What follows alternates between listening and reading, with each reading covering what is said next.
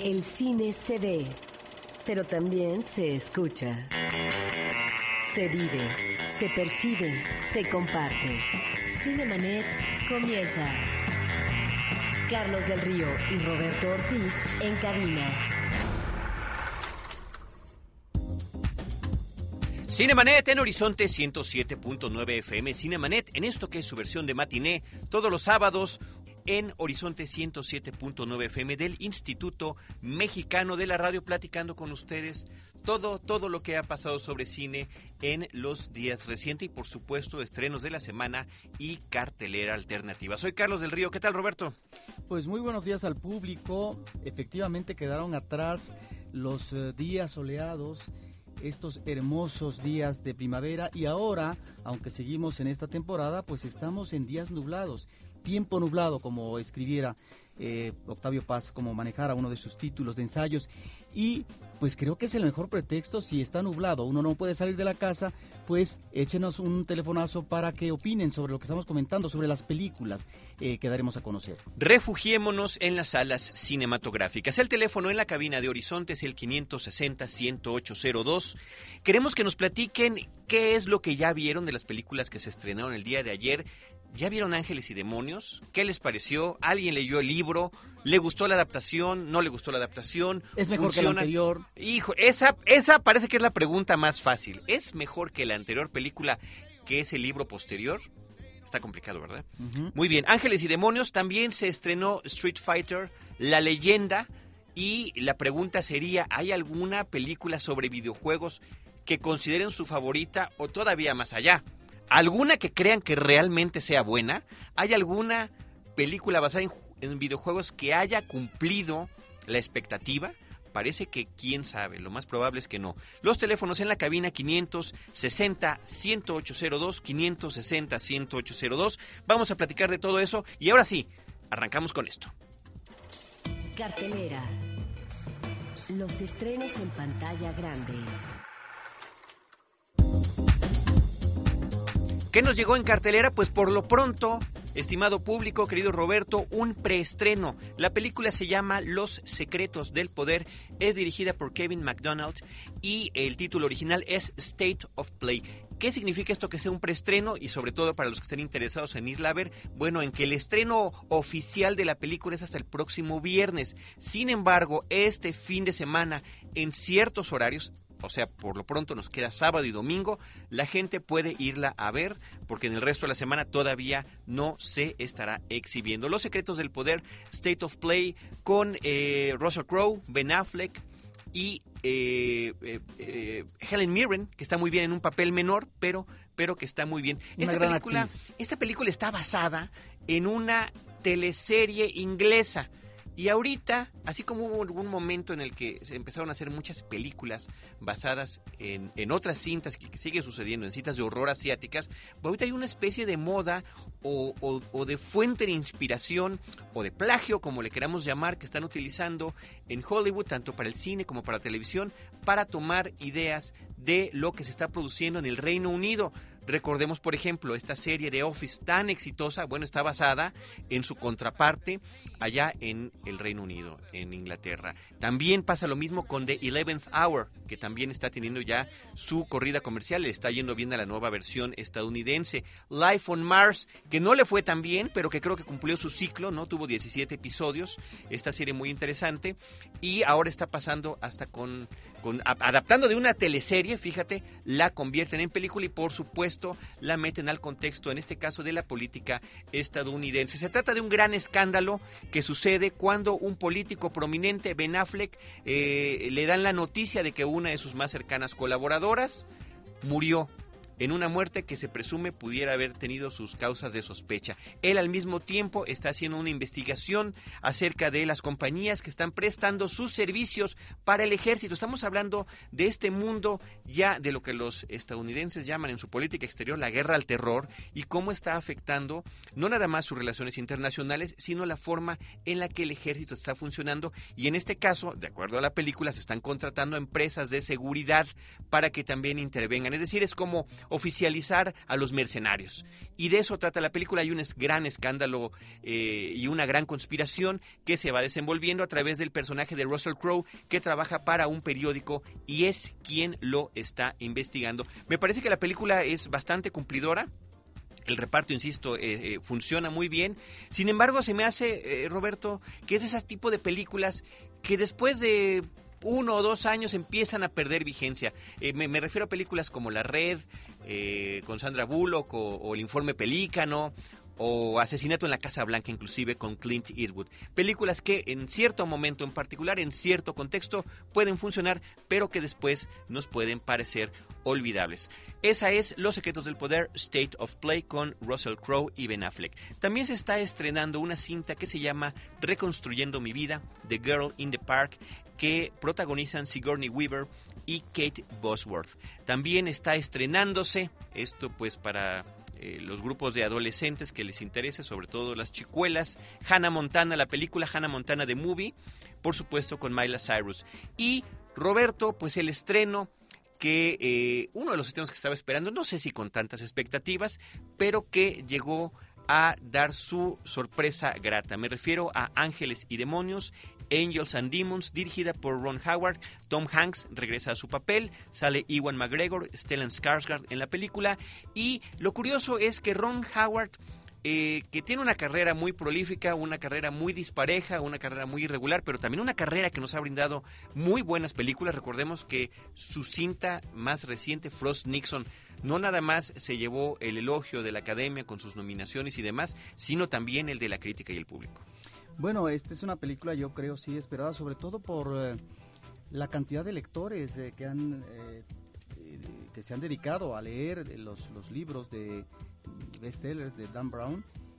En principio el Código da Vinci, que tuvo efectivamente su adaptación cinematográfica que me parece que no fue tan satisfactoria. En absoluto, ¿no? En el caso de Ángeles y Demonios... Ah, perdón, y anticlimática, después de tanto supuesto escándalo que había alterado ciertas conciencias y demás, que realmente es, es absurdo, la película fue un gran fiasco. Sí, en cambio Ángeles y Demonios es una película en donde se supone que eh, Ron Howard aprendió la lección, y se puso las pilas, contrató dos buenos guionistas y hace una película en donde la narración es muy eficaz, en donde la banda sonora musical eh, está perfectamente aplicada, en donde los personajes creo que van llevando bien eh, las situaciones a las que se enfrentan. Es una película mucho más entretenida que la anterior. Es realmente una película de acción, una película que tiene el ingrediente del suspenso y que cumple su propósito. No es, por supuesto, la octava maravilla. Me parece que el personaje de eh, Tom Hanks, ¿no? que es, digamos, un eh, profesor de Harvard, Robert Langdon, que es, eh, pues, inmediatamente pues contratado o eh, recurrido por parte del Vaticano a partir de una situación en crisis que se está viviendo, en principio la muerte de un papa, lo que va a ser su relevo, pero existe el secuestro, ¿verdad?, de tres o cuatro cardenales que van a estar participando en la cónclave para poder elegir el nuevo papa. Ese es, digamos, el medio del asunto. Y también está otro elemento, otro elemento que tiene que ver, diría yo, con la ciencia ficción, a propósito del uso eh, de la antimateria, de que puede hacer una explosión y desaparecer en un santiamén el Vaticano. Bueno, ahí están estos dos elementos. Es una película donde encontramos eh, nuevamente esta información excesiva. Diríamos que el personaje de eh, Tom Hanks, de Robert Langdon, es una especie de enciclopedia rodante, ¿no? Y entonces a cada momento luce su conocimiento eh, referencias. erudito, referencias. Bueno, pareciera que ese digo, guardadas las medidas, pero como también está el elemento de la ciencia ficción, pareciera un James Bond.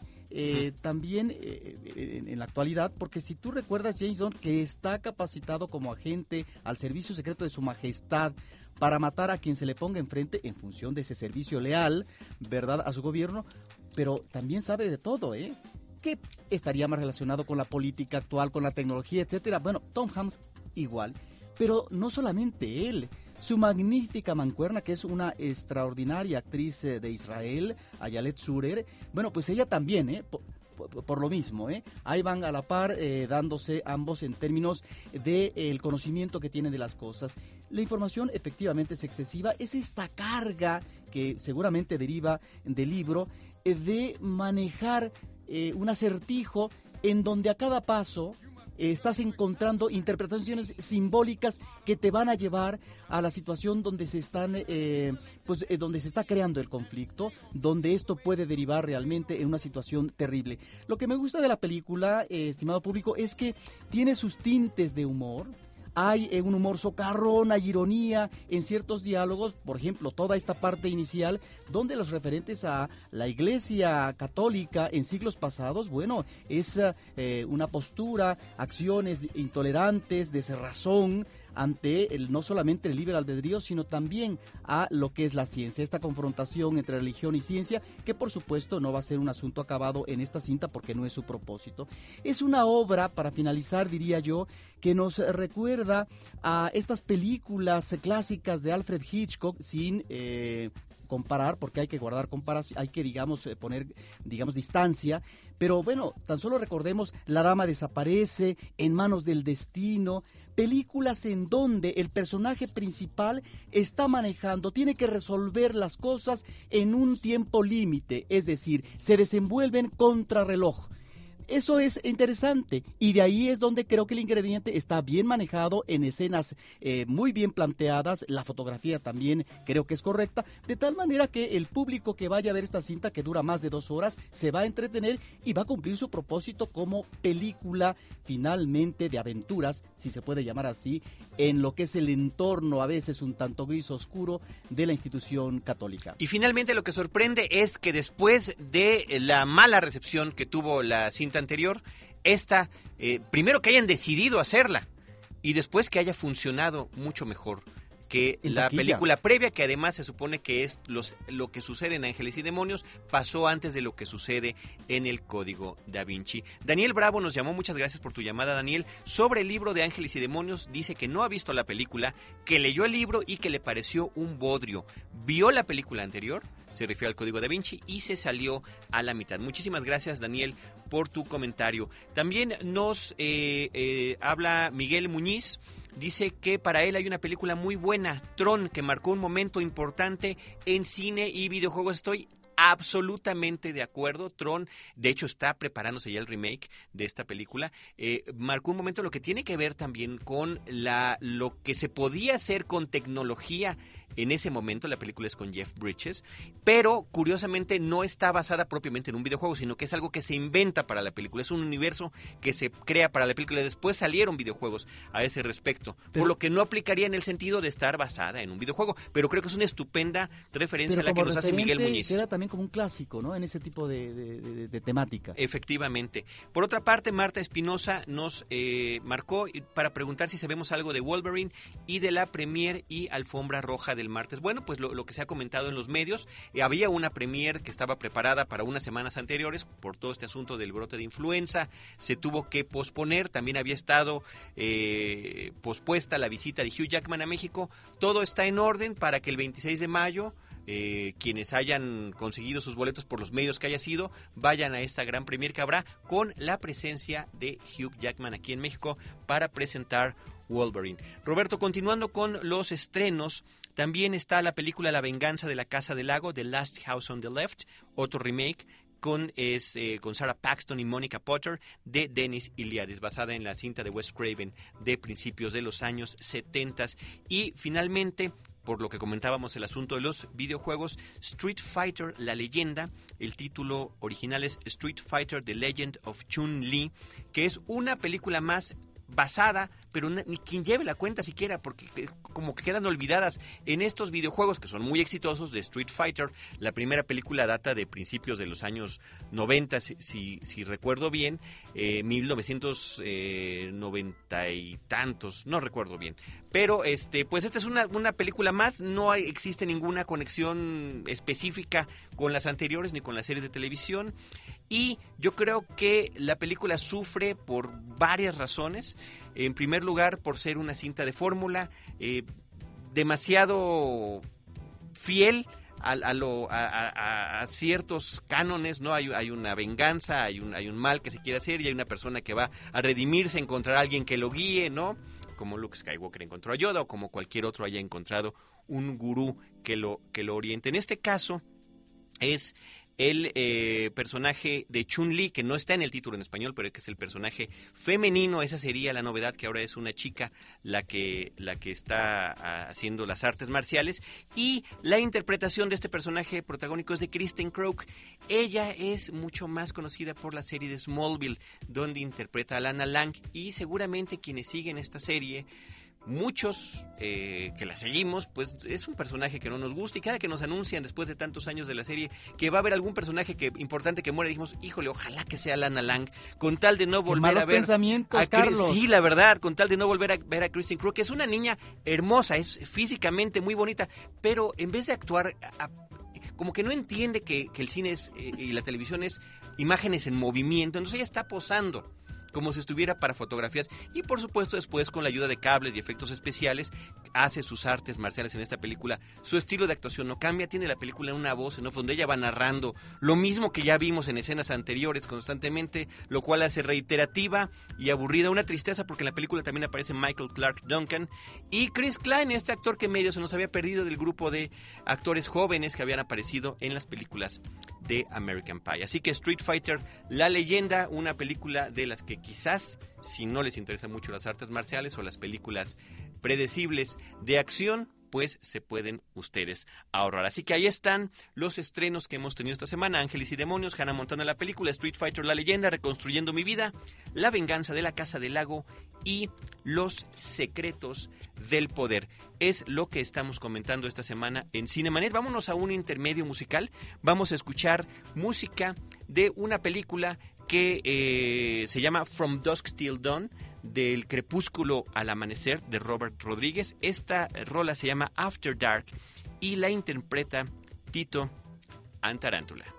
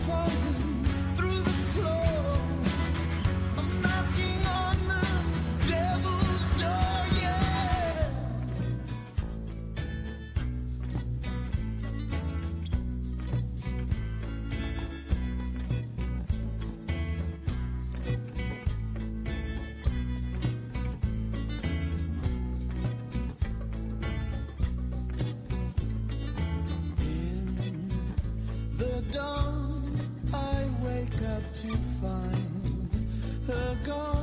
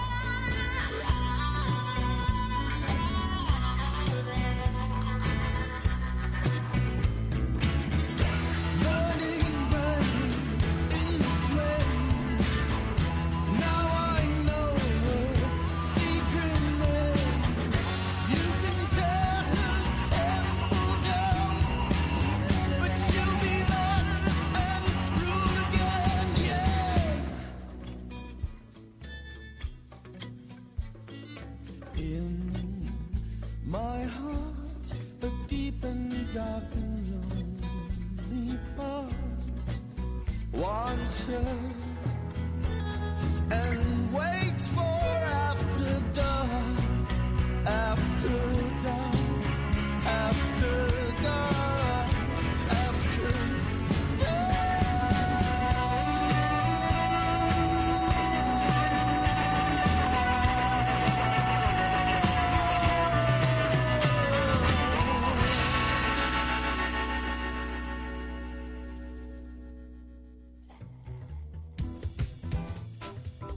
Eso que escucharon fue After Dark de Tito Antarantula que aparece en la película del crepúsculo al amanecer. Hemos recibido algunas otras llamadas de la película Los secretos del poder State of Play. Melissa Fonseca nos dice que le parece importante el juego de los medios electrónicos y los tiempos del periodismo digital. Efectivamente, Melissa, creo que tienes toda la razón. Es uno de los de lo de lo la, la inmediatez de la información es uno de los elementos que se está manejando y en la película está interpretada el, el contraste con los dos personajes, la novicia periodista que se dedica a la nueva página de internet del periódico con el otro periodista eh, veterano que es el, el personaje de Russell Crowe y cómo tienen que trabajar juntos en este medio. Y por eso fíjate que era uno de los asuntos por los que yo eh, comentaba que la película se podía emparentar a cintas como La Red.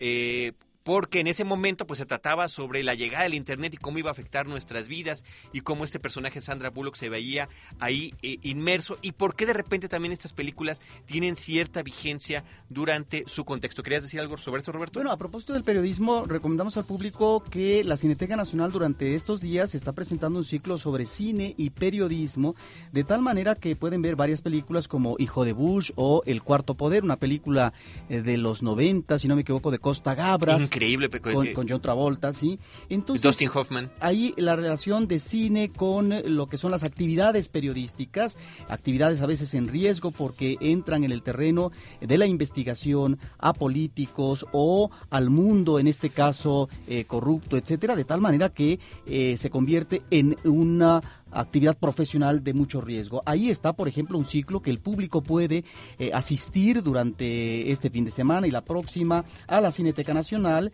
eh, cuyo eh, vamos a dar este dato, es www.cinetecanacional.net. Ahí podrán ustedes encontrar la información y la programación de esta institución. O sea que de alguna manera involuntaria y a propósito del comentario de Melissa podemos integrar a ese ciclo a la película State of Play que está justamente manejando estos temas. Yo nada más quiero decir sobre, sobre el caso de, de la película de Costa Gabras que mencionas. Es una película que me gusta muchísimo porque ahí se puede apreciar directamente la manipulación mediática, la manipulación que hace hacia el público las televisoras cuando están cubriendo una noticia. Resulta que el personaje de John Travolta que trabaja en un museo secuestra a un grupo de niños por razones de que él iba a perder su empleo y demás en un acto desesperado y al empezar la investigación eh, periodística, los reporteros de la televisión, pues empiezan a ver que tienen dos vertientes. Pueden irse como el pobre hombre que perdió su, empleo y que es un buen hombre de familia, o el eh, ser eh, loco, ¿no? Que está amenazando la vida de unos pequeños y terminan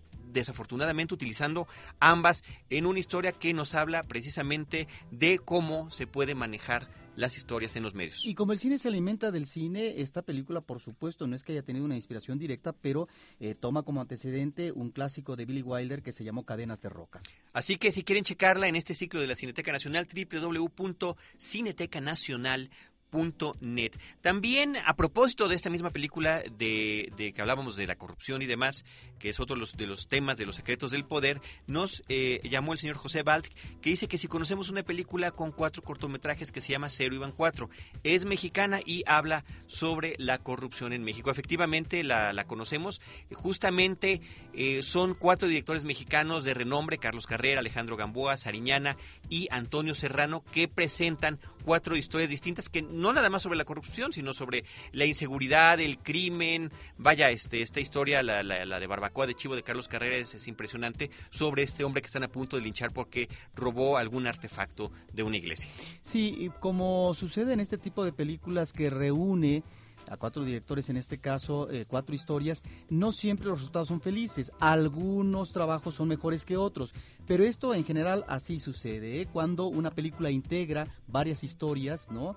Eh, los resultados no son eh, todos satisfactorios, pero ya el público podrá identificarse más eh, con el director o con la historia que le resulte más atractiva. Desde estos micrófonos les agradecemos a todo nuestro público que nos hayan acompañado y eh, agradecer a nuestro equipo de producción, Paulina Villavicencio y Celeste North. La postproducción de los podcasts de Abel Cobos. Eh, muchas gracias, Abel. Hizo unos podcasts estupendos con los audios de Star Trek.